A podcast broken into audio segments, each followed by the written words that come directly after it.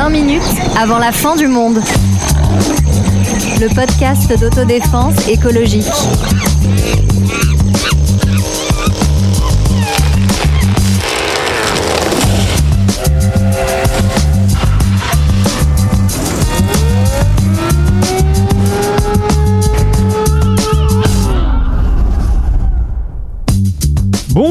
Bonjour. Voilà ce moment que j'attends chaque année avec impatience. Oh, ne me dites pas qu'il s'agit d'un cadavre de daim, de doigts torturés réduits à du foie gras, d'arbres morts et de cadeaux en plastique. Si vous pensez ça, c'est que vous ne me connaissez pas ou que vous découvrez notre podcast à l'occasion de cet épisode.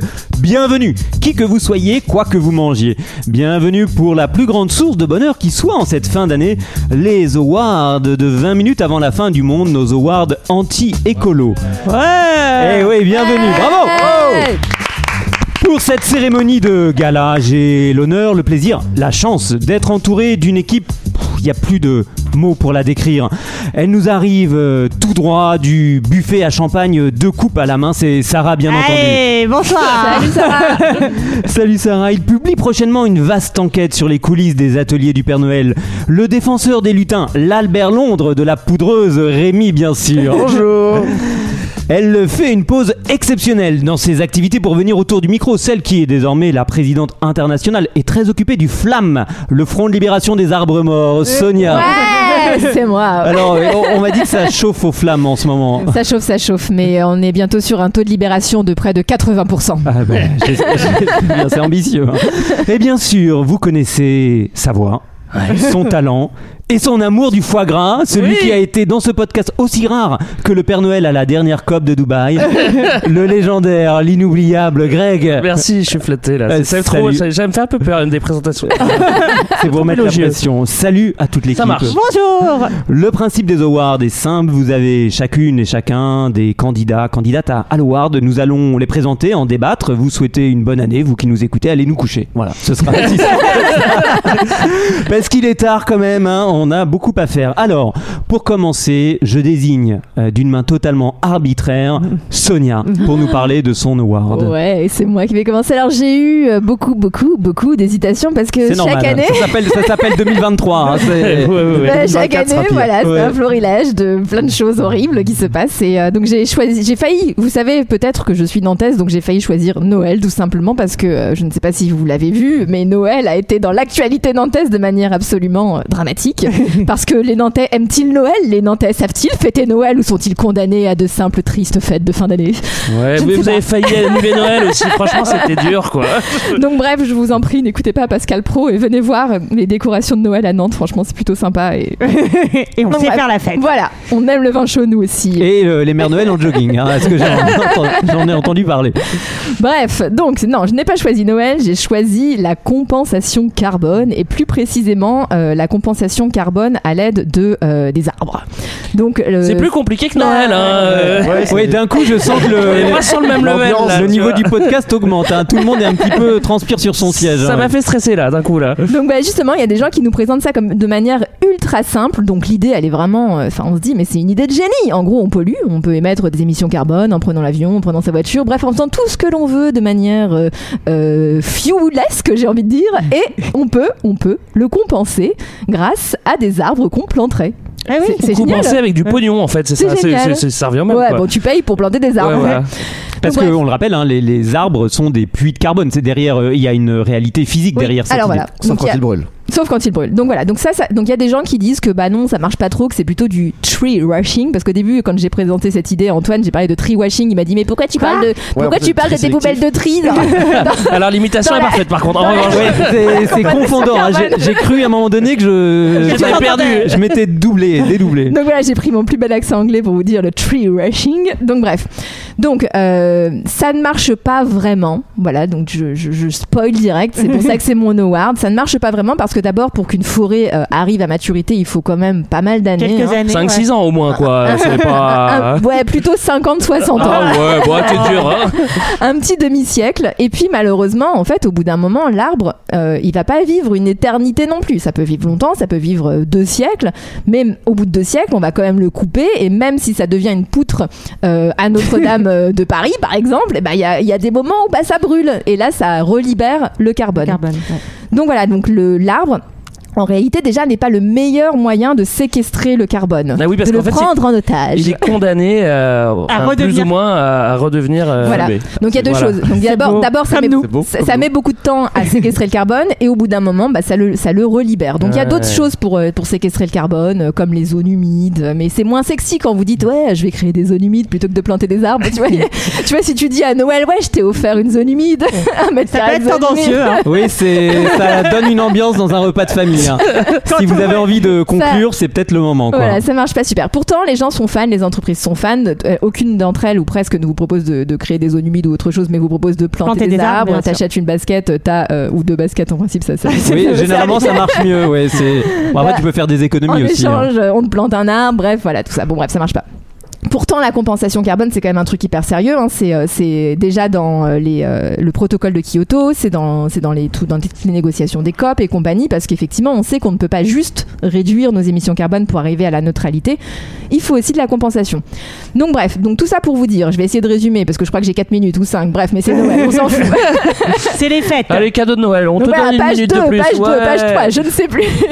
Donc tout ça, c'est pas, ça- enfin, la conclusion, c'est que c'est pas n'importe quoi. Effectivement, ça, ça reste utile de planter des arbres ou de créer, euh, ou de créer des zones, des puits de carbone, mais les arbres ne sont pas la seule solution. Je vous ai dit les zones humides, il y a les océans. Alors c'est Les pas- océans, ouais, ça marche bien, ouais, ouais. c'est pas, Planter les océans. c'est pas, c'est pas Tu juste plantes des océans. Planter des algues dans les océans. C'est pas juste l'eau hein, qui absorbe le carbone, c'est euh, notamment le phytoplancton, euh, toutes ces petites bêtes qui Et vivent même dans les baleines. océans. Les baleines qui vont bouffer le phytoplancton. Ouais. enfin bon. Tout ça, ça va absorber du. Je suis pas sûr que la, la- je suis pas sûr que la baleine Si, absorbe. si, je crois. Je suis pas sûr. À vérifier.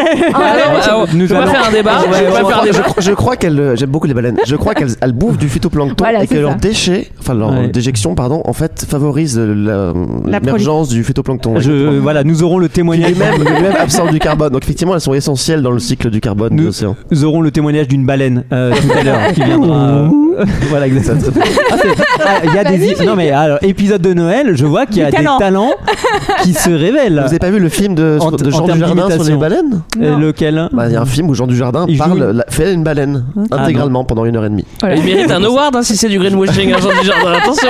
hein. Génial. Bon bah là on va vous imiter, on va vous inviter à imiter des arbres. Donc bref et surtout le deuxième problème de la plantation d'arbres pour euh, pour la compensation carbone, c'est qu'encore si on si on plantait des vraies belles forêts euh, diversifiées, ce serait bien.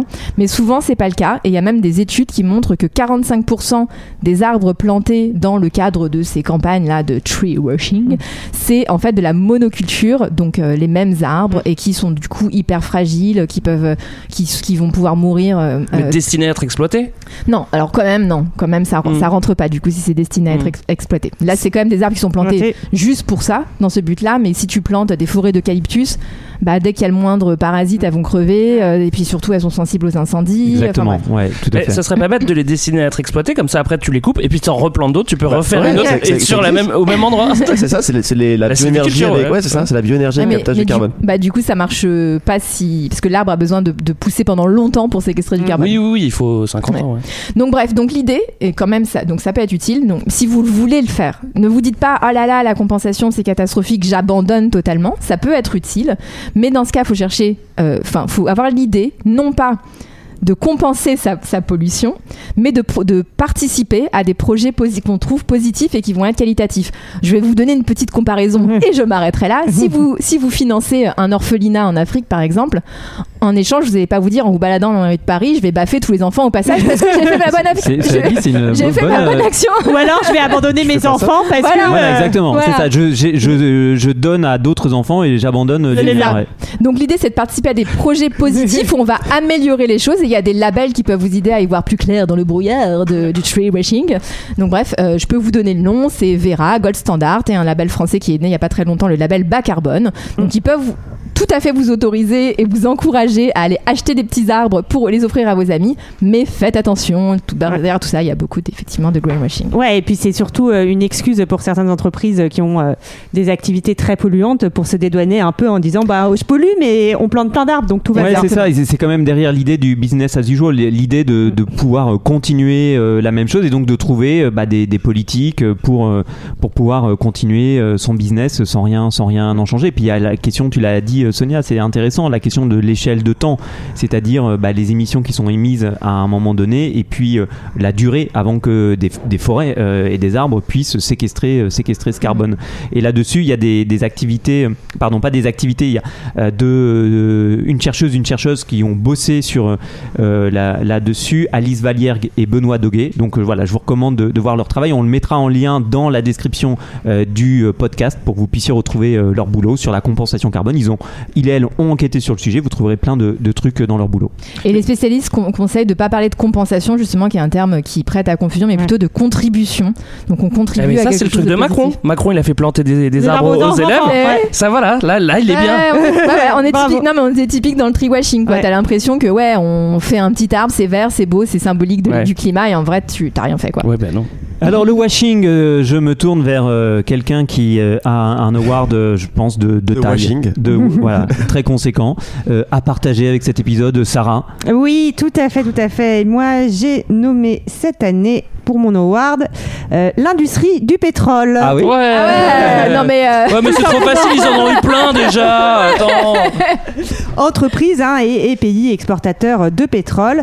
Euh, bon, on ne cesse de le répéter hein, dans, dans nos épisodes, hein, les énergies fossiles, pétrole, charbon, gaz sont les principaux responsables du réchauffement climatique. Et donc, euh, bah, seule une sortie de ces énergies fossiles pourrait nous permettre de rester sur, euh, sur une trajectoire sous les 1,5 degrés prévus euh, par l'accord de Paris qui avait été adopté euh, lors de la COP 21. Bon, bah ça va, c'est plutôt positif ce que tu nous racontes là. Alors le problème, c'est que pour l'instant, on est assez loin du compte quand on regarde Ah. les chiffres de l'industrie pétrolière, puisque par exemple en 2022, eh ben, on a battu tous les records de consommation de pétrole, 99,9 millions de barils par jour.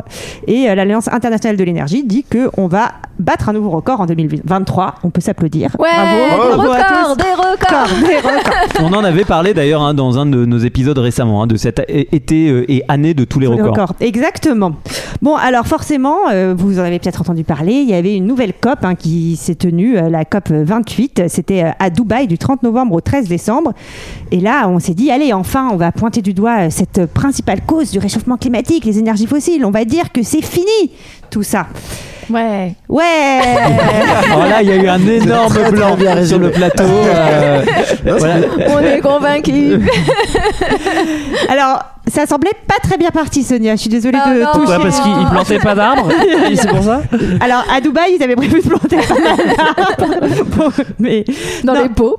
Alors déjà, le, le président de la COP, hein, qui était Sultan Al-Jaber, ministre de l'Industrie et des Technologies avancées des Émirats arabes unis, mais également le patron d'une grande compagnie pétrolière euh, des Émirats. Bon, déjà... euh, Bah, Au moins, on euh, sait de quoi il parle. Non, mais On sait de quoi il peut-être parle, le que- gars. Peut-être que le mec, il est hyper intéressé. Enfin, justement, pas intéressé. Il va sacrifier sa propre activité. euh. Bien sûr. Alors, il, il C'est ça. explique. Lui, il se défend en disant qu'il a toujours bossé dans le développement durable, qu'il a aussi une entreprise dans les énergies renouvelables. Ça fait quand même un peu tâche, Perso- je trouve. Hein. Je ne Ouais, sais pas je ce que sais vous en pas. pensez. Ah bon voilà. Plus, à la COP étaient présents plus de 2000, non pas plus, à peu près euh, 2500 lobbyistes qui euh, travaillaient pour euh, l'industrie des énergies fossiles. Euh, donc euh, très loin devant, par exemple, les représentants des 10 pays les plus vulnérables au changement climatique. Euh, C'était quand même la troisième plus, euh, plus grosse délégation, ces lobbyistes, hein, euh, après, Ah bah, un beau après pays, le hein, Brésil euh. et les Émirats, je crois d'ailleurs. Non, non, mais un grand Donc, pays bien peuplé. D'ailleurs, l'autre jour, je voulais partir en vacances au pays des lobbyistes. pétrole.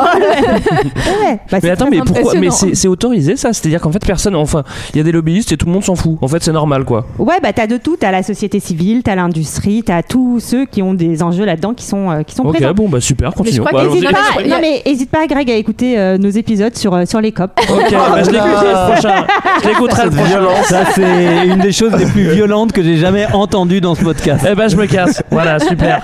non, mais je crois qu'il y a, juste pour revenir là-dessus, je, me- je me souviens plus précisément, mais je crois qu'il y a des débats quand même, ou en tout cas des revendications de certaines associations et ONG pour que ce soit régulé, et de certains pays, que ce soit, enfin, qu'il n'y ait pas euh, de, manière explosive un nombre de lobbyistes, Ouais. alors que le petit pays, il peut envoyer qu'une seule personne Ouais, s'il n'a mm, pas mm. les moyens forcément de faire plus. Je sais pas si vous avez vu, il y a un article de Mediapart où il montre qu'en fait la France a permis à des lobbyistes de Total d'être dans la. En fait, il y a plusieurs, il y a plusieurs euh, salles dans lesquelles on peut aller selon les badges qu'on a. sûr. Et il y a les- la France a permis que des certains lobbyistes de Total, dont Pouyanné, je crois, hein, lui-même, Il avait All Access. avaient le access. ouais. Le Golden Badge. Et, Il avait le Golden Badge VIP. et je crois aussi que c'était une des premières années, c'est pour ça qu'il y a ce compte aussi, où euh, il y avait euh, le nom, le prénom, euh, les fonctions de chacun qui étaient euh, plus accessibles que les autres années parce qu'en fait, dans un souci de transparence qui paraît quand même bien normal. Donc, Donc- ça, tu pèses, mais en toute transparence. En toute transparence. Tout ce petit monde, il discute. On se dit, allez, ça y est, le monde est sauvé, c'est bon, on vous dor- dormez sur vos deux oreilles. Mais à quatre jours de la fin des négociations, voilà que le secrétaire général de l'Organisation des pays exportateurs de pétrole euh, a demandé dans une lettre à ces 23 pays membres ou associés de rejeter tout accord qui cible les énergies fossiles. Opération un peu déstabilisante.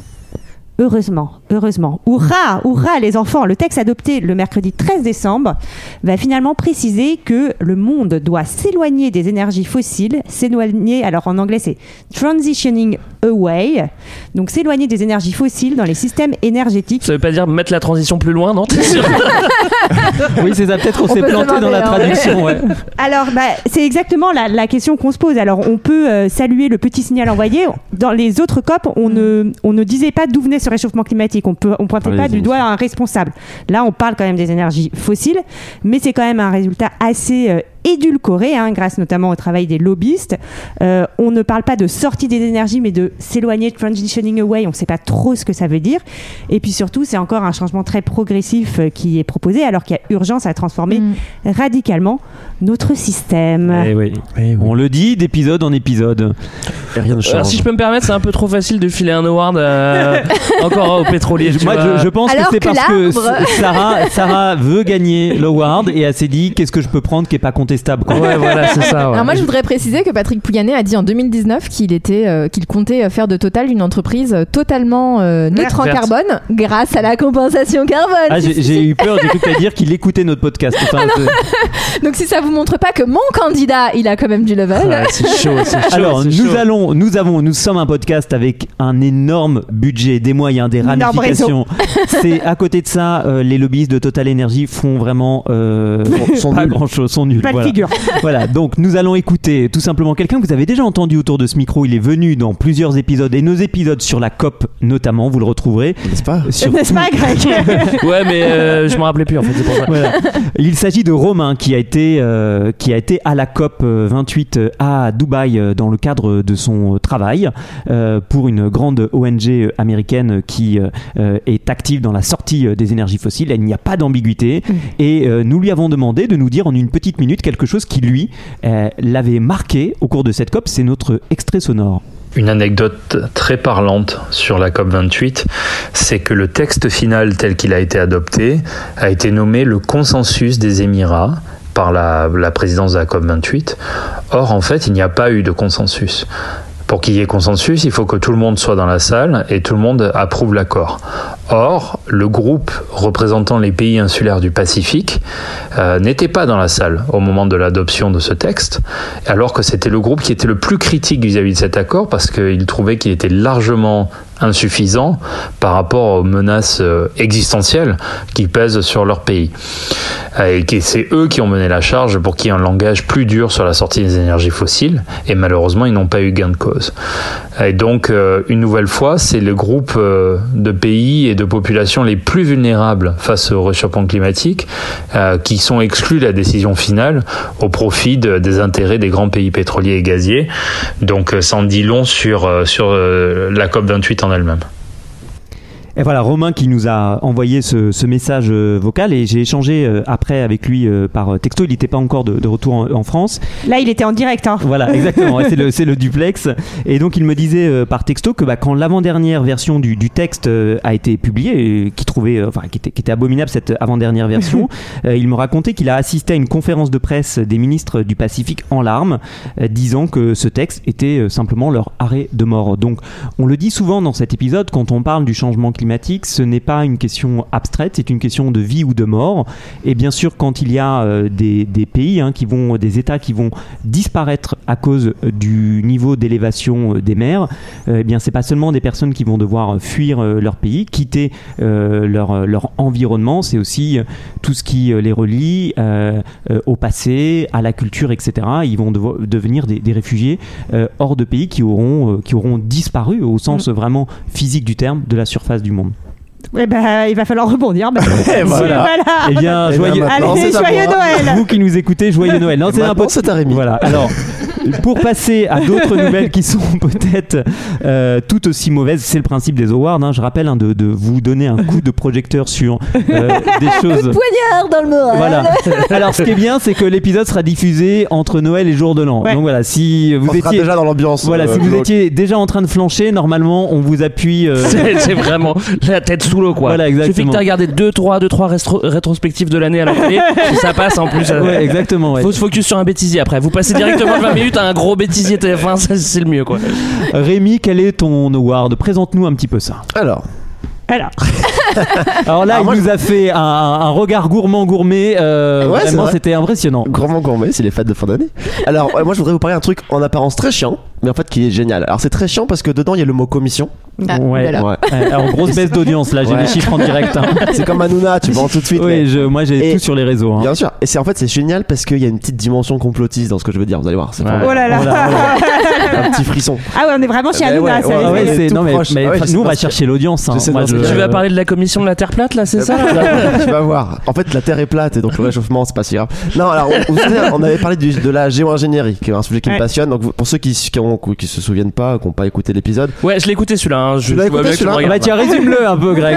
Eh ben, on a qu'à mettre des, euh, des petites particules euh, réfléchissantes dans le ciel pour euh, envoyer les rayons du soleil ailleurs et tout ira mieux, les gars. Ouais, voilà. c'est- exactement ça. C'est presque Non, ça. c'est ça, c'est exactement ça. Donc l'idée c'est effectivement d'envoyer du soufre dans la stratosphère, du soufre pour faire des aérosols qui effectivement vont réfléchir une partie du rayonnement solaire et donc refroidir artificiellement les températures sur Terre. Le temps de d'avoir quelques décennies pour développer des super technologies qu'on n'a pas encore, la fusion nucléaire, Ouais. euh, le captage stockage du carbone, etc. Donc ça c'est évidemment une idée qui paraît qui paraît dingue. On parle des apprentis sorciers du climat. Tout, la, la plupart des écologistes sont contre. Il y a quelques scientifiques qui sont euh, qui défendent ça de façon assez pessimiste, mais qui disent qu'on va peut-être devoir y passer. Euh, et alors, ce qui me frappe, c'est que cette année, j'ai l'impression qu'on a vu un peu les deux briques de euh, cette mise en place de la géo-ingénierie s'opérer. Alors, la première brique, t'en as parlé, Sarah, c'est la COP. En fait, si vous regardez l'accord de, Ouais. de la COP 28, c'est assez fascinant. Bon, tu l'as dit, c'est évidemment une COP qui a été trustée par les pétroliers, etc. D'ailleurs, il, suffisait de regarder leurs cours de bourse. Moi, j'ai regardé les cours de bourse de Total, ExxonMobil. Ah Euh, alors, Aramco, c'était moins flagrant, mais en fait, juste après la COP, en fait, euh, les cours de bourse ont augmenté. Oh quand vous regardiez, alors je crois que c'est un, un- si, on, si on voulait.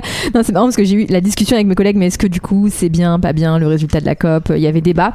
Mais euh, en fait, Ouais, comme que tu ça- le dis, c'est un, ça super indicateur. Ouais. Et l'autre indicateur, c'est le prix de la tonne de carbone en Europe qui a baissé. Euh, donc en fait, voilà, on a deux indicateurs qui semblent montrer qu'en gros, ils se disent bon, c'est bon, ça va passer quoi. Ouais. Parce qu'ils se disent bon, on va pouvoir continuer à émettre et en plus, on va gagner de l'argent en remettant du carbone dans le sol via le captage stockage. Donc ça, c'est la première brique. C'est l'idée qu'on va faire des solutions technologiques partout, des aspirateurs à carbone et qu'on va pouvoir continuer le, le- Ouais. comme disait Antoine, le business as usual. Mm. Il y a beaucoup de mots anglais aujourd'hui là. Ouais. C'est- c'est C'est, je prépare l'internationalisation du podcast. On va tous partir euh, à l'étranger. C'est- Les c'est la voilà. On va faire un stage de langue d'abord, rassure-moi. Et alors la deuxième brique qui est passée beaucoup plus inaperçue, c'est la remise d'un rapport en septembre de la alors la Overshoot Commission, Ok, t'es retenu pour le stage à l'étranger. la Climate Overshoot Commission. Donc en gros c'est quoi? C'est une, c'est une, en fait c'est 12 personnes qui sont euh, vraiment c'est l'élite de la diplomatie mondiale. Donc c'est présidé par, par euh, le français Pascal Lamy. Dedans, vous avez, un- vous avez d'anciens ministres, grosso modo, de tous les pays. Donc, ancien ministre des Finances, je crois, de l'Indonésie. Vous avez une ancienne première ministre canadienne. Et puis, vous avez Laurence Tubiana, qui était vraiment la figure de proue de euh, l'accord de Paris en 2015. Et alors, qu'est-ce que dit le rapport? Le rapport, il a été présenté par les ONG comme vraiment le rapport euh, de. Enfin, c'était vraiment la commission géo-ingénierie. Donc, dans le rapport, il vous explique alors, euh, oui, attention, il va falloir faire un peu, un peu gaffe, il va falloir mettre un moratoire sur les recherches de géo-ingénierie. Donc, on se dit, bon, bah, parfait. Ouais. Ils veulent bloquer les recherches. Et en fait, quand on regarde dans le détail, c'est assez intéressant. Ils disent, on veut un moratoire sur les recherches de grande ampleur en extérieur, ce que personne ne demande. En fait, et euh, le paragraphe d'après, c'est de dire, par contre, les recherches de petite ampleur en extérieur, On y va. on y va. Alors c'est quoi? Ça serait en gros, c'était en 2021, le grand géo-ingénieur qui s'appelle David Keefe, qui est un professeur à Harvard, qui est proche de Bill Gates, etc. C'est là qu'il y a des dimensions complotistes. On parle de Bill Gates de suite. Non, mais lui, ça- ça- ce qu'il voulait faire, c'était une expérience qui a été annulée finalement. C'était lié à, avec l'université d'Harvard, de larguer un petit peu de soufre dans la stratosphère, mais quelques kilogrammes pour voir en gros, c'était pas du soufre d'ailleurs, c'est du carbonate de calcium, mais c'est l'équivalent pour voir en gros ce qui, se- que, que faisait le panache, qu'est-ce qui allait se passer, etc. Et ensuite, vous récupérez ces données, vous les remettez dans les modélisations qu'on a, et vous améliorez l'i- l'image qu'on se ferait d'une telle intervention sur la stratosphère. Donc c'est ça, ça a été bloqué. Et là maintenant, ce que semble dire ce rapport, c'est qu'on peut y aller. Et ce qui est assez marrant, c'est que en interne, je sais que par exemple, Laurence Subiana, qui est plutôt très opposée à cette technologie, elle a vraiment insisté pour qu'il y ait le mot moratoire, qu'il y ait la mention des risques, etc. Mais à la fin, la, com- la communication qui est faite autour du rapport, ils ont inventé une espèce de terme qui est de dire on a une approche qui est l'approche care, donc euh, encore un mot anglais. Le care comme le, la- le soin en anglais. Donc C, care, c'est cut, les, les- réduire les émissions. Ouais. A, c'est adapt nos sociétés. Euh, R, le R, c'est remove, donc les aspirateurs à Ouais. carbone. Mhm. Et le E, c'est explore, donc Ouais. explore la géo-ingénierie solaire. Et donc on voit vraiment qu'en fait les deux briques, enfin les deux briques de la géo-ingénierie, donc la géo-ingénierie carbone, Mm. avec tout ce qui s'est dit à la COP, le technosolutionnisme, etc. Et puis la géo-ingénierie solaire euh, avec la commission. Là, les deux trucs sont en place et je pense qu'on y va tout chousse. Alors l'autre truc aussi impressionnant, c'est qu'en fait, ça s'appelle overshoot cette commission. Alors est-ce que vous savez c'est quoi ce concept d'overshoot qu'on entend de plus en plus là Non. C'est le petit quiz. En fait, c'est l'idée que bon bah une fois qu'on a passé un 22 degré 5, qu'est-ce qu'on fait Allez, c'est Donc ça. en fait, Ah oui, c'est on a déjà on, perdu. voilà, on a déjà perdu. Exactement. Donc en gros, c'est fini le touche pipi euh, sobriété. Maintenant, il faut des trucs durs quoi. Et donc euh, je trouve Le que quoi le touche pipi sobriété. C'est chaud. Ah, c'est ça que tu as dit, Rémi. Ouais, Ah, d'accord, j'avais ça. pas. Bon, bah, tu, tu assumes tes propos. J'assume hein. mes propos. Exactement. Et donc, et donc c'est et donc c'est ça. c'est- On va avoir ce mot-là qui va de plus en plus être présent. L'idée d'urgence, l'idée qu'on n'a pas réussi, etc. Ouais. Ce qui est objectivement vrai. Et donc, on va arriver à des solutions beaucoup plus dures. Et le truc qui me semble boucler ça, c'est vous connaissez peut-être Jay Manson, qui était un grand climatologiste américain, qui Là, était je ce- confonds avec le chanteur. Ouais, non, t'as raison. Le- qui était en gros celui qui en 88 devant le Congrès, c'est vraiment lui qui lance le sujet réchauffement climatique et après il y a eu la création du GIEC, le premier rapport, etc. Ce gars-là est toujours vivant et là il vient de faire un, un article scientifique avec d'autres où il dit en fait ça va beaucoup plus vite que prévu. C'est pour ça qu'on a une année record là aujourd'hui Ouais. cette année. Euh, pourquoi? Parce qu'on a, sous-estimé la sensibi- sensibilité du climat à l'émission de CO2 donc en fait c'est plus grave que ce qu'on pensait et deuxièmement et ça c'est assez dingue jusqu'à maintenant jusqu'en 2020 les navires commerciaux ils émettaient pas mal de soufre dans leur dans, les, dans le carburant il y avait du soufre Ah oui. ils émettaient des petits panaches etc Mais non. et oui, Ouais. et donc en fait, on faisait de la géo-ingénierie sans le savoir, parce qu'on a arrêté cette pollution. Stress, mec. Je te jure. Ouais, ouais, c'est dingue. C'est comme la pollution euh, des voitures. En fait, ça, Ouais, ça a minimisé euh, le, le réchauffement dans les villes parce que euh, le nuage de pollution, en fait, protège des rayonnements. Exactement, exactement, exactement, c'est Ah, ça. Et donc l'idée, quand t'améliores la pollution, la, la, la- la qualité de l'air, Ouais. en fait, ça tu, tu réchauffes augmentes la le climat, ouais. Exactement. Oh, Et mais donc, c'est pas possible. Non, mais vous en avez encore sous la pédale là ou quoi là et donc, il dit en fait, le réchauffement va beaucoup plus vite que prévu. Le fait qu'on ait arrêté cette pollution au soufre, euh, qui en en fait, c'est plutôt bien d'arrêter une pollution. Ouais. En fait, ça accélère ce truc-là, et donc il faut remettre du soufre, non plus euh, dans les basses euh, altitudes, mais Ouais, dans la stratosphère, Ouais. et on n'a plus le choix, quoi. Et donc, je pense vraiment qu'on, enfin, j'ai l'impression qu'on se dirige vraiment vers cet avenir-là. Moi, j'ai Voilà. envie de dire qu'on est vraiment gros gens comme devant. On est vraiment comme devant. Et donc, et donc c'est pour ça, voilà. Donc, je, je donne l'award à la, à la commission, la Overshoot Commission. Mais c'est c'est évident que ça va. Enfin, je- je- peut-être qu'on le verra pas de nous de nos yeux, mais c'est évident que ça va arriver à un moment. hein. Ouais, c'est ouais. sûr et certain. Ah bah, En tout cas, dans les discussions internationales, c'est de plus en plus présent. C'est ça qui est assez frappant. C'est-à-dire, Mhm. un truc qui était présenté comme une dinguerie d'apprenti sorcier Ouais. est en train de devenir le truc discuté par les, en gros, Pascal Lamy, etc. Sont enfin, en gros, qui sont des gens qu'on estime sérieux, le cercle de la raison, quoi. Et ce qui va devenir dingue, ce qui va devenir une folie d'apprenti sorcier, c'est d'être partisan de la sobriété. C'est de dire, bah, vous, vous êtes des dangereux rêveurs. Bah, des amis chez Oui, des, des doux rêveurs, quoi. Voilà. Des gens Mais, à côté euh, de la plaque. Ouais, et sachant que le danger, en tout cas qu'on avait vu dans l'épisode qu'on avait fait sur euh, ce sujet, c'est que en réalité c'est très difficile de faire des expériences à petite échelle. La véritable et seule expérience Mm. qu'on puisse mener, c'est euh, à l'échelle Ouais. totale, quoi. Ouais. Donc en fait, c'est ça passe ou ça casse. Ouais. Bon, bah, désolé. euh. c'est Ouais, raté. ce qu'il y a, c'est que ça pue un peu le dernier coup d'épée dans l'eau, quoi, Ouais, ouais, quand, tu fais ça. Et puis c'est vrai que le jour où t'as pu euh, Total pour euh, avoir des fusées pour envoyer du soufre dans, dans la stratosphère, si t'as plus d'essence, bah tu peux plus envoyer de soufre. et si tu peux plus Ça envoyer de soufre. Et bah tu voilà. Exactement. Ouais, pas, tu m'as stressé. Non, mais c'est vrai que ça, ça ressemble quand même de plus en plus à un sale film de, science- de science-fiction, quoi. Ouais, puis avec l'effet euh, enfin, du, du piège qui est en train de se refermer, c'est, c'est- si la situation est aussi grave aujourd'hui, c'est parce que le niveau euh, du réchauffement est aussi important, Mm. tel que tu le décrivais.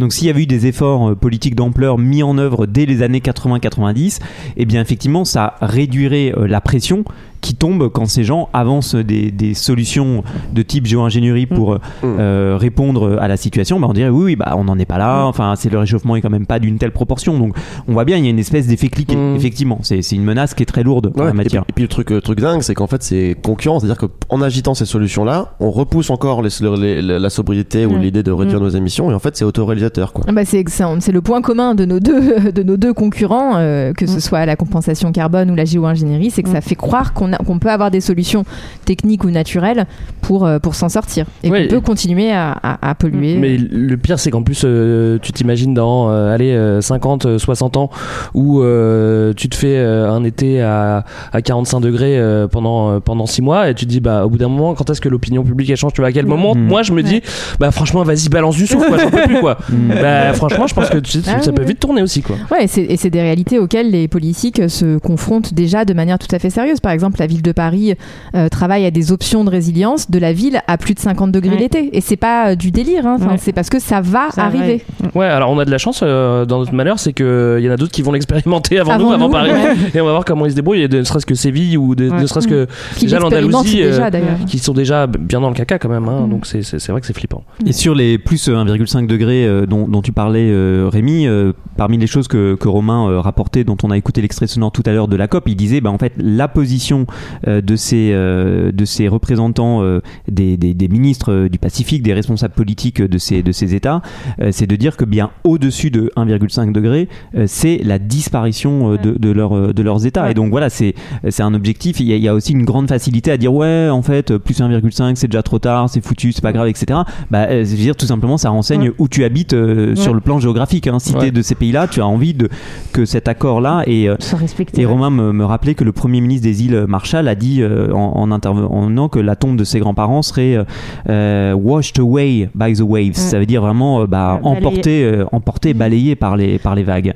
Et même, et même dans nos pays, euh, il va y avoir des conséquences très différentes en fonction de qui vous êtes. Enfin, Mm. Si vous avez les moyens, vous trouverez toujours des solutions pour vous en sortir, pour aller dans votre maison de campagne au bord de la mer, pour avoir la clim, pour, donc pour avoir une vie qui restera décente. Mais si vous vivez euh, dans un appartement euh, au, au dernier étage d'une tour, euh, sur, avec, enfin, qui sera euh, une vraie cuve, enfin, Mm. vous n'aurez aucun moyen en fait de vous en sortir. Donc encore une fois, ça, c'est ce réchauffement climatique va ex- faire exploser les inégalités. Ouais, c'est vrai que finalement, quand tu vas dans certains pays, que ce soit euh, en Asie ou en Amérique du Sud, il y a, il y a déjà euh, euh, des populations qui vivent, euh, qui vivent complètement sous perfusion de, de clim. Mm. Et c'est pas forcément des riches en plus. hein. Là, c'est-à-dire Ouais. que si t'as pas de clim, t'es foutu. Ça sera Ouais. le, le premier objectif Mm. pour, de survie, c'est ta clim. Sinon, tu bah, t'es Ouais. mort quoi. Ouais. Donc c'est l'effet boule de neige encore. Bah 50 degrés, tu peux pas vivre de toute façon. donc, euh. J'en viens à mon award de manière euh, voilà totalement euh, autoritaire. C'est l'écologie, euh, c'est l'écologie verticale. Euh, pour changer un petit peu de, de thématique, euh, on a parlé beaucoup euh, gaz à effet de serre, euh, climat dans vos awards. J'ai envie de nous ramener vers euh, le vivant, C'est beau. le règne animal. Ah, Voilà, les autres êtres vivants euh, Bah, à part nous Patrick cette. Pouyanné, c'est un être vivant. Hein Oui, mais euh, il y en a d'autres que je trouve plus sympathiques, c'est notamment les pieuvres. Beaucoup plus sympathique. Euh, je voulais vous parler d'un projet de Ward. euh, c'est un projet de ferme de pieuvres. Alors, moi, j'ai pas découvert cette histoire en faisant mes courses, hein, parce que comme vous le savez ou pas, euh, je ne mange pas de poulpe ou pieuvre. hein, c'est un animal C'est que pareil. voilà, je Poulpe et- trouve. poulpe et Alors pieuvre, en c'est la même français, euh, en français, oui, tout à fait. C'est- Ok. Les, les deux sont, sont substituables. Euh, c'est un C'est moins animal. vendeur au restaurant, je voudrais une Ouais. pieuvre. Alors, j'ai- J'ai j'ai appris récemment, mais je- j'avoue que je me souviens plus où, euh, mais que l'un des deux, l'un des deux termes a été introduit par Victor Hugo, les travailleurs de la mer. L'un des deux est un mot d'argot en fait euh, utilisé par les pêcheurs. Alors, euh, euh, c'est dans les, les travailleurs de la mer. Victor Hugo parle de, de pieuvre. Voilà, donc c'est lui qui réintroduit le mot pieuvre, qui est donc euh, un mot d'argot euh, de euh, l'île sur laquelle il était en exil. euh, on en à apprend des choses. Vous avez Et Eh, vous qui vous nous écoutez, avant voilà, vous qui nous écoutez, il y a un super podcast sur Victor Hugo qu'on vous conseillera. oui, les grandes, les Ah, grandes, les grandes traversées. Ouais, les grandes traversées de France Culture Ouais. en 5 épisodes sur Victor Hugo. Moi, j'ai trouvé ça incroyable. Hmm. Et donc les pieuvres, donc, donc un animal que moi je trouve extraordinaire, émouvant, beau, et j'ai honte qu'on le juge digne de finir en salade. Et donc j'ai découvert, grâce à un reportage de Brut Nature, signé du journaliste Lucas Vicky, que je vous invite à aller voir, le projet d'une entreprise espagnole qui espère atteindre, je vois Sarah qui se lèche les babines, vraiment, Ça, c'est- j'aime pas ça. euh, qui espère atteindre un million de pieuvres par an élevées et abattues. Donc ça c'est- représente en gros une Oh. ferme sur euh, deux étages, 1000 bassins, 10 à 15 pieuvres par euh, mètre cube, et donc un élevage en groupe qui ne répond en rien aux besoins de, de cet animal. hein. Euh, la pieuvre, par exemple, je rappelle, elle a donc un cerveau euh, comme nous, et pas comme nous, elle a huit comme toi. mini-cerveaux. Mini-cerveaux, 8 mini-cerveaux dans chacun de, de ses bras. Euh, elle peut ressentir euh, la douleur et, et le plaisir. Alors, l'argument à tout ça, bien sûr, le pognon, vous vous en doutez, euh, la règle numéro 1 qui explique beaucoup de choses, mais c'est aussi parce que le niveau de pêche des pieuvres est considéré par beaucoup d'organisations comme n'étant pas durable. Et donc, il y a des gens qui se disent, ah bah ouais, tiens, on va faire une ferme, comme ça les gens pêcheront moins. Ben non, les gens ne pêcheront pas moins parce que c'est leur moyen de subsistance. Et donc, ce qui se passe avec ce projet de ferme de pieuvres, c'est que, en fait, comme pour d'autres problématiques environnementales, ce qui euh, vise à euh, éliminer quelque chose finit par euh, l'amplifier. Par exemple, vous savez, quand on dit, oh bah il y a des bouchons sur la route, si on mettait une troisième voie, eh ben, vous Ouais. mettez une troisième voie, et ben plus de gens prennent leur voiture, et donc il y a, il y a des un effet rebond, quoi. de circulation. Il y a un effet rebond, Greg. Je suis tout à fait d'accord avec toi. Il peut y avoir un effet rebond de poulpe. Alors celui-là, je m'y attendais pas. Autant il y a eu des très mauvaises nouvelles avant, autant le- l'effet rebond de poule, je m'y attendais pas. C'est pas une bonne nouvelle non plus, hein, mais bon. Et donc euh, voilà, je propose euh, à Loward ce, ce projet-là qui consiste euh, bah, à amplifier ce qui se fait déjà, à ne pas remettre en cause et puis à se dire bah voilà, on va pouvoir foutre un million, euh, l'équivalent d'un million de, de poulpes dans des bassins, dans des bassins gigantesques et c'est bah, Bah, absolument terrible. C'est pire que la ferme des villes machin. Ouais. Mais moi Ah. j'avais entendu parler des. J'adore les poulpes aussi. Il y a un super documentaire, euh, La sagesse de la pieuvre, poulpe. qui est vraiment. Ah, mais trop, bien trop sûr, bien. il est Ouais, sur Netflix. Euh, mais j'ai cru entendre cet été qu'il y avait plus de poulpes aussi sur les côtes euh, françaises et espagnoles parce qu'il y avait moins de poissons, moins de poissons prédateurs du Ouais. poulpe et en fait eh ben, ils se développaient plus parce qu'ils étaient plus peinards. Du coup, on trouvait plus de poulpes dans les assiettes. Je sais pas si c'est vrai ce que je te dis, c'est ce que j'ai entendu d'un pêcheur. En tout cas, je le répète, j'en ai rien à foutre. Non, et source, euh, je- je- La Greg, source j'ai- sûre. j'ai envie de dire journalisme de terrain. voilà, voilà, voilà. c'est au Un pêcheur qui le dit. Moi j'ai vu des petits trucs comme ça aussi, euh, de, qui montrent que le poulpe est un animal euh, hyper intelligent. Ils arrivent à ouvrir des bocaux, à les refermer. Enfin c'est. euh, Ah, mais c'est c'est une intelligence exceptionnelle. Et donc, Ouais, ça sert pas à grand chose pour un poulpe hein, d'ouvrir un bocal, mais bon. Qu'est-ce qu'il va faire? Il va ouvrir une boîte d'anchois? Mais bon, c'est bon. Quand t'es poulpe dans un restaurant euh, japonais, que t'arrives à sortir ton bassin et de bouffer des C'est sushis clair. avant de revenir. J'avoue, j'avoue.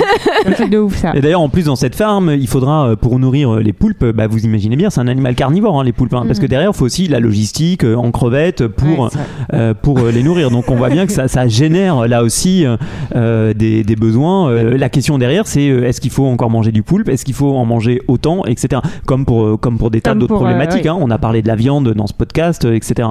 Et- mais en fait, donc tu dis c'est un, c'est un bâtiment, ça va être un bâtiment, c'est pas dans la mer quoi, c'est un bâtiment. Non, c'est un bâtiment, c'est vraiment un milieu artificialisé. Ce sera à Las Palmas, si ma mémoire est bonne. Et donc effectivement, c'est sur C'est des deux. aquariums géants. Ouais, c'est ça. Ouais, sur deux, sur deux niveaux. Ouais. Mais les Espa- c'est en Espagne, hein. les Espagnols avaient déjà fait fait ça avec les boîtes de nuit, les méga dancing. Maintenant, ils veulent mettre des poulpes dedans, mais il y aura de la musique ou pas dans ce truc-là? Parce que je veux bien y aller. Alors, si on t'invite à danser dans euh, la ferme des poulpes, Greg, euh, Eh, franchement, je serais chaud. mon conseil d'amis, c'est vas-y. vas-y, euh, mais mets une combi, quoi. Ouais, ouais, ouais. avec une bonne Voilà. combi. Bah t'as quand même dit que c'était carnivore, hein, donc. euh, C'était mon award et Greg, puisque tu as pris la parole, tu sais que désormais ça te désigne Ouais. pour euh, qu'on puisse écouter. euh, Bah, tu crois pas si bien dire parce que euh, moi euh, les awards ça me parle au début euh, j'ai voulu faire un petit peu ma Miss France et je me suis dit je vais décerner un award de l'anthropocène à la guerre c'est c'est très très mal la guerre ouais. en plus mention spéciale aux armées qui ont toujours pas inventé euh, le tank électrique les obus biodégradables ça ce serait pas mal parce que vu ce qu'on drop euh, le temps que ça s'en aille ou alors même la ration végétarienne peut-être ceci dit peut-être que ça existe ça. peut-être Ouais, que ça existe doit exister. ça doit exister. voilà, donc j'étais un peu déçu. Je me suis dit que, la- que, que, que la guerre avait pas beaucoup de conscience écologique, ou en tout cas équivalent à, à celle d'un influenceur de Dubaï. Bon, voilà. Donc j'ai dû réfléchir. J'ai pas, j'ai pas voulu décerner le award à la guerre. Et je me suis dit, c'est trop con quand même, parce que moi j'ai pas gagné beaucoup de prix dans ma vie. Ouais, ouais. Et ça se trouve, ça se pas trouve, je suis pas mal, Oh je suis là pas là là. mal placé pour me Ouais. décerner moi-même. Ah ouais, en, tout donc- cas, en tout cas, participer, tu vois, à, Ouais. à avoir un, un award de Donc, l'anthropocène. donc, donc, tu es ton auto-candidat. Tu, tu es candidat. Ouais, ouais, ouais, si je me présente. Voilà, c'est là, c'est un. dans- je me présente. Ah ouais. Je- alors je précise pour vous qui nous écoutez, tout ça n'était bien sûr pas su à l'avance. Nous vivons un coup de théâtre. Ouais, ouais, ouais. Non, bah, Mais il a le droit de faire ça Ah, je- là, euh, Ah, faut que je consulte la charte euh, du eh podcast. ben, laissez-moi vous exposer. Bien Laissez-moi vous Greg. exposer, Ah, voilà. Vas-y. nous Donc je me suis dit si je bosse un petit peu, si je fais un bon argumentaire, une bonne présentation, peut-être que je peux ramener le prix. Ça se trouve je vais pas le ramener, on verra, on verra. Voilà. C'est volumineux, hein, euh, je te précise. Voici euh, mes arguments. Euh, on va falloir compter les points. Je commence avec de l'anecdotique, mais vous allez voir ça, Ça va, monte ça- en- Ça monte en Alors, régime. J'ai acheté un soda stream et une gourde, mais mais mais mais, mais je parviens tout de même à boire du coca dans des bouteilles en plastique. Alors c'est pas grand chose, je sais, je sais, mais ça, ça fait déjà quelques petits points. Point numéro 2. Attends, il n'y a pas un problème de source là euh, de, de cette boisson, non euh, Ah, enfin, de, de la fabrication du gaz euh. Ah bah, bah, j'espère bien. Attends, moi je, je suis, je suis concurrent hein, pour, le, pour le Ward. Donc Alors, euh, oui, ça- c'est encore mieux. Continue, Greg. C'est encore mieux. Euh, je me sens un petit peu euh, comme un homme préhistorique, c'est-à-dire que le feu me rassure et réveille en moi des instincts primaires. Du coup, bah, avec nos amis l'été, on fait cuire des aubergines, des courgettes, des oignons sur un barbecue. C'est génial. ça. Ouais, ouais, c'est génial. Mais, mais, mais, Ah, mais, non. mais, rassurez-vous, rassurez-vous. Ah, ça m'inquiète plutôt. Parce que je mets quand même des morceaux de bœuf à côté parce que j'adore ça. Du coup, voilà encore des points. Encore des points. Encore mais, des mais, points. mais tu envoies pas la photo, la photo à Sandrine Rousseau au moins Non, non, non, non, non, non, non, euh, Bon, non, ça non, va, je alors. garde pour moi, j'ai pas que ça à faire. Parce qu'elle en reçoit des tonnes, hein, Ouais, je- ouais, je les sais, gens je sont sais. vraiment barges. Euh, troisième point. Quand je vais dans le sud, euh, dans ma famille, je suis un peu subjugué par le potager de ma mère et quand je la vois travailler la terre au début de l'été, je me projette vraiment dans l'autosuffisance. Ça me donne envie de l'aider. Je trouve ça vraiment génial. Au début de l'été, je vais l'aider, je l'arrose, je retourne la terre et tout machin. Puis dès qu'il y a les grosses chaleurs, parce que c'est quand même. Putain, non, en fait, je peux pas sortir là vraiment. Je vais plutôt mettre la clim et regarder Netflix et ça, ça fait plein de points encore. Ah, Ouais, tu, ouais, gagnes ouais, des points. ça- tu gagnes des points. Je vois que ça monte. ouais. je, je- je gagne des points. Euh, quatrième point. Vous savez, moi, je suis un ingénieur du son euh, sur des documentaires de, de découverte Ah qui, traînent, euh, qui traitent parfois de, de- de sujets écologiques. Voilà, ça c'est pas mal. Parfois du monde animal, de, de société. En tout cas, c'est toujours une histoire de découverte et, et d'ouverture aux autres. J'adore mon job, hein, j'en suis très fier. Et je dirais même que, que, en plus, dans mon éducation, le voyage était un, un synonyme d'épanouissement, euh, de belles valeurs, de, tout ça. Voilà. Donc, euh, en gros, c'était quand même mieux de, de, de, de travailler dans le voyage que, que, que d'être trader et de faire du pognon dans la finance. Donc voilà, moi je travaille dans le voyage, ce qui veut dire, les amis, que je cumule les cartes de fidélité de compagnie aérienne et que chaque année, on me récompense en m'offrant des miles ou des vols gratuits. Ouais, voilà, ça, ça fait. Est-ce que, Ah, est-ce que tes compagnies aériennes compensent en carbone Oui, bah oui, mais- évidemment, évidemment. Euh, je veux mon award, attention. Hein. Parce que tu veux dire que la liste ne s'arrête pas là, Greg Non, mais en fait, elle pourrait être très très Oh longue, tu t'en doutes. Non, non, mais, mais- j'ai envie qu'elle continue parce que je. mais tu- après, tu, tu- tu peux imaginer, mais évidemment aussi, moi j'ai voulu me défendre et je me suis dit que c'était pas de ma faute, j'étais la victime d'un système. Et puis après, si je regarde objectivement, j'ai quand même l'impression de pas vraiment savoir vivre autrement. En tout cas, euh, je sais pas si je suis capable de faire tous les efforts. Donc c'est pour ça que je pense que, que, que je mérite cet award. Et si vous n'êtes pas encore convaincu, euh, j'ai quand même un, un Aïe, dernier aïe, argument, c'est C'est que bah, j'ai l'argument greenwashing, c'est-à-dire que je suis invité à un podcast écologique. et que je m'incruste en fin d'année à un podcast écologique Ah pour ouais. parler à la fois de moi et que je mérite un award. Donc voilà, Euh, mesdames, messieurs, ouais. merci, merci, merci. Je tiens à remercier toute l'équipe de Fréquence Moderne. T'as Voilà. estimé ton empreinte carbone Non, non, non. C'est- non, bah, non, faut tu- qu'on Mais puisse tu, prends, tu prends combien de fois l'avion par an non, non, mais, non, mais on va pas, je veux pas faire ça en public. j'ai j'ai estimé, ça va pas. Je, je te le dis, ça va pas, je le sais. Non, non, mais. Greg, n'oublie pas que voilà, s'il y a la révolution, il a raison de garder ses, ses informations privées. Il en a trop dit, hein, je crois. Ouais, mais ouais, mais je veux quoi. C'est Moi, ça. je- Moi, je suis complète, hein, tu vois. Moi, parce que je suis une personne très très compétitive, j'ai envie d'excuser Greg. Voilà, c'est. Ouais. donc- mais, je, Mais je suis victime d'un Mais- système, hein. mais je vais te dire pourquoi. voilà. Il se moque de lui-même en disant qu'il est victime d'un système, mais il est victime d'un système. enfin, plus précisément, il en est conscient et, et je suis sûr qu'il il pourrait abandonner un certain nombre de pratiques, mais néanmoins. On le dit et on le redit en permanence dans ce podcast, le, le sujet c'est pas les gestes individuels. Le sujet c'est euh, le système politique qui nous permet collectivement d'aboutir à, à la neutralité carbone. Si Greg demain dans ta, dans ta tu te réveilles ce- demain matin en te disant Oh, Alléluia, j'ai été touché par la grâce divine de la- l'écolo- de l'écologie et demain je ne prendrai plus jamais l'avion de ma vie. Ah oui, s'il y a ça qui lui parle dans la tête, je conseille de plus prendre l'avion et d'aller voir un médecin, quoi. non mais non mais en fait moi je faisais aussi ce petit exposé pour euh, en fait pour dire que j'ai vraiment l'impression d'être le système en fait. Hmm. Tu sais, je, je Ouais. me dis pas, euh, je, je- c'est à cause du système, c'est c'est juste que j'en fais méga partie et, Ouais. que, et c'est très difficile de. Et que c'est aussi facile voilà, de, de, de pointer des défaillances et c'est aussi bien aussi de regarder soi comme on est dans un. Exactement, c'était ça ma. Voilà, comme ma- un ma poulpe proposition. dans sa ferme, comme un, Voilà. un individu dans sa société, quoi. Ce que je propose, c'est que dans un an, on refasse le bilan et que tu nous dises où tu as progressé. Ouais, ok, bah peut-être que je mangerai plus de poulpe. Ça me chier. quand même. Il sera pourtant moins cher. C'est ça le dommage. Non, mais encore une fois, ce qu'on souhaite, c'est que. J'allais dire non. Enfin, je vais pas employer les bons termes. J'allais dire qu'on nous force à changer. C'est pas qu'on nous force à changer, c'est qu'on nous propose autre chose, un autre modèle où, Greg, en vrai, tu seras plus heureux. non mais moi c'est c'est- moi c'est ça qui me gêne un petit peu c'est pas qu'on nous processe c'est c'est que Mm. nous proposions parce qu'en fait c'est Mm. pas c'est pas on- j'arrive pas à m'extraire du problème j'en fais j'en fais complètement partie donc Bah, c'est collectif parce que même si tu voulais faire autrement, tu vois, enfin, on avait fait un épisode sur l'empreinte carbone et quand on l'estime, déjà, on voit qu'on part tous avec 1,7 tonnes. Enfin, bon, alors c'est pour des choses qui sont plutôt euh, Ouais, ouais. déjà positives. bah si tu vas euh, au de Monoprix en fait public, hein. tu, tu vas au Monoprix tu manges au Monoprix t'es en ville t'es foutu Non, quoi. non, mais même, même sans, avant même d'aller au Monoprix, t'es à Ouais. 1,7 tonnes juste avec les services les publics, services quoi. publics, en Ouais, fait. le fait d'avoir ouais. Mais, mais en même temps, c'est, euh, déjà, ces 1,7 tonnes, elles pourraient baisser grâce à des actions politiques. Et puis après, même si t'as pas envie de, consommer plus, bah déjà, t'es obligé d'habiter quelque part. Il n'y a pas beaucoup de lieux qui sont euh, rénovés thermiquement. Il n'y a pas beaucoup de manières de se déplacer, en tout cas dans certains endroits, euh, sans polluer. Et moi, ce dont je suis convaincue, c'est que le système politique peut nous donner les moyens de nous, a- de nous donner nous-mêmes les moyens d'être plus libres. Quoi. Ça veut pas Mmh. dire qu'on nous rend plus libres. Enfin, c'est vraiment, euh, on, on nous donne cette liberté-là. Il Bah, faut aussi se saisir de cette liberté par, Ouais. par nous-mêmes, je trouve. Ouais. Ouais, et non, mais dans ce que tu disais, Greg, nous faisons partie du problème, on fait tous partie du système euh, d'une certaine manière, mais il y a des gens qui ont des leviers politiques, économiques Mm. pour agir que nous, nous n'avons pas forcément. Donc euh, c'est aussi là-dedans que euh, c'est pour ça que des événements comme la COP, etc., c'est des choses dont tu peux attendre quelque chose pour transformer véritablement les choses. Néanmoins, ce que je trouve intéressant dans ce que tu dis, et là où euh, peut-être que, que quand même tu peux mériter un peu cet award. Ah, bah, ça je le mérite quand même. Ouais. Bah, il a déjà fait son discours de remerciement. Non, le, mec était, le mec était très très confiant quand même. hein. Ouais, je l'avais écrit avant je me suis dit je Ouais, l'ai lu dans la foulée tu vois Ouais. tu peux voir. En tout cas, ce qui est intéressant, c'est aussi de voir, et on le voit tous dans nos entourages, et même euh, nous-mêmes, hein, dans nos propres comportements, c'est que ce qui est très fort et très difficile dans ce changement, c'est qu'on on- on protège, ou on croit protéger, en tout cas, un certain nombre de nos privilèges. Et c'est ce qui est certain, c'est que hum, il, faut ac- il va falloir accepter un certain nombre de changements.